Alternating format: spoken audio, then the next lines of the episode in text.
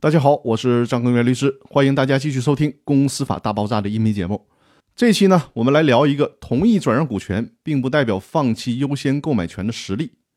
针对同意转让股权的股东依然享有优先购买权的问题，我给大家举一个例子。比如说，A 公司有甲、乙、丙、丁四名股东，甲持股百分之四十，乙持股百分之三十，丙持股百分之二十，丁持股百分之十。在这个股权架构当中，大家就会发现，这四名股东谁都没有办法绝对的控制公司，形成了一种彼此制衡的关系。有一天，股东丙，也就是持股百分之二十的股东，想对外转让自己的股权，持股百分之三十的股东乙和持股百分之十的股东丁都表示同意，而持股百分之四十的股东甲表示反对。当丙真正转让股权的时候，股东甲要求行使优先购买权。这个时候，股东乙和丁突然意识到。如果甲行使了优先购买权，甲就将获得了丙所出让的百分之二十的股权，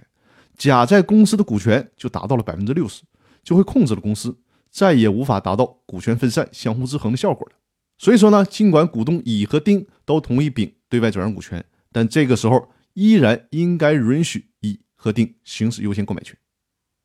如果这三个股东都要求行使优先购买权，那应该怎么处理呢？这个其实很简单，在公司法第七十一条当中规定。两个以上的股东主张行使优先购买权的，协商确定各自的购买比例。如果协商不成，按照转让的时候各自的出资比例行使优先购买权。这里重点要说的是，尽管乙和丁当初都同意丙对外转让股权，在丙确定了股权转让价格的时候，乙和丁要求行使优先购买权，并不代表乙和丁反悔了。这个时候仅仅是乙和丁单独的行使了优先购买权而已。那结合上一期的音频，相信大家对这个问题应该有了更深入的了解。那好，我们今天的音频就分享到这里，谢谢大家。